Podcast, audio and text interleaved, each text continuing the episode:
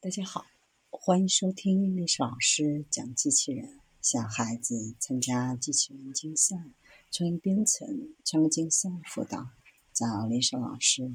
欢迎添加微信号幺五三五三五九二零六八，或搜索钉钉群三五三二八四三。今天历史老师给大家分享的是形似章鱼的软体机器人。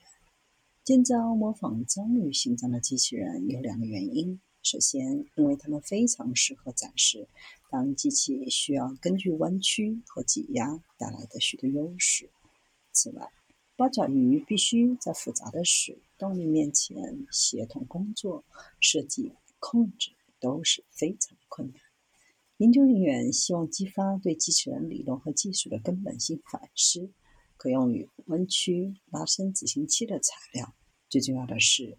开发操作一个可以向任何方向弯曲四肢的机器人的策略，这使得它比四肢只有几个自由度的刚性铰接机器人更难控制。为了应对这些挑战，研究人员对章鱼设计吸取了灵感。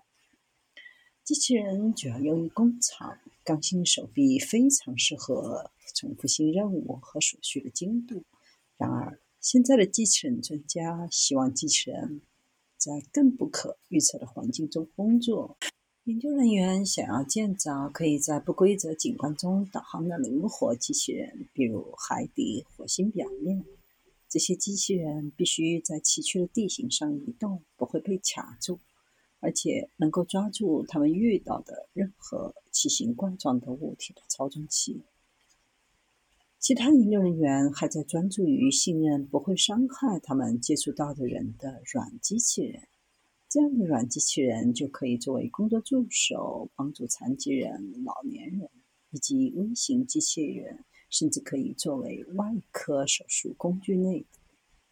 为了实现这些目标，研究人员越来越多的研究动物，因为动物的身体主要由柔软的材料组成，具有柔韧的关节和组织。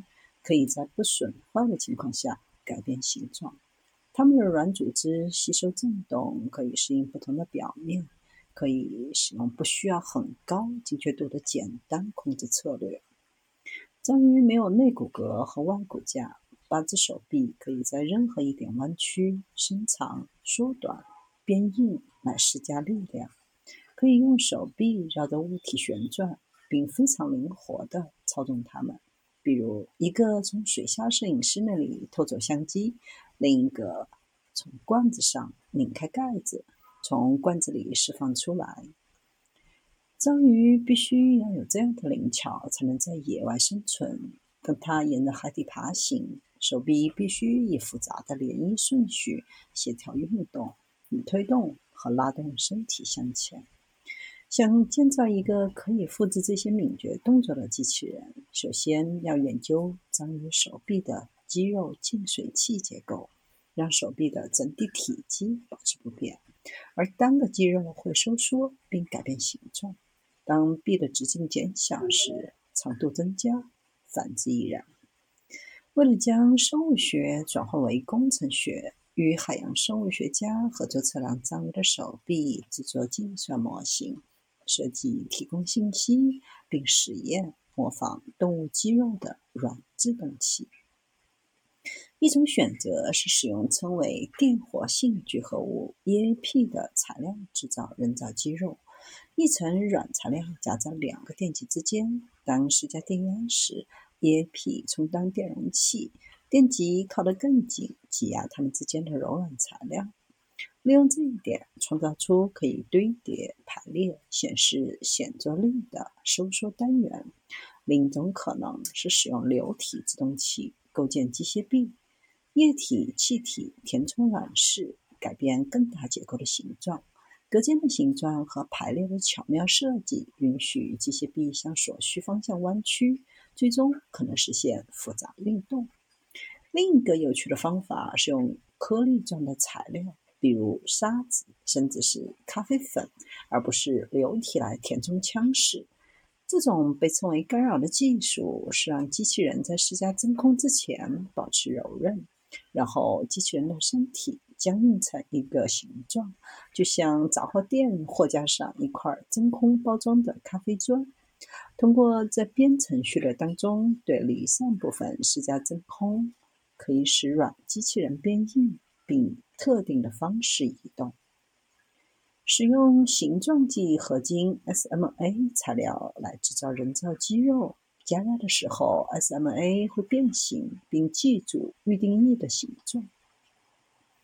将 SMA 线制成弹簧，并让电流通过来加热，使弹簧以一种模仿肌肉收缩的方式收缩。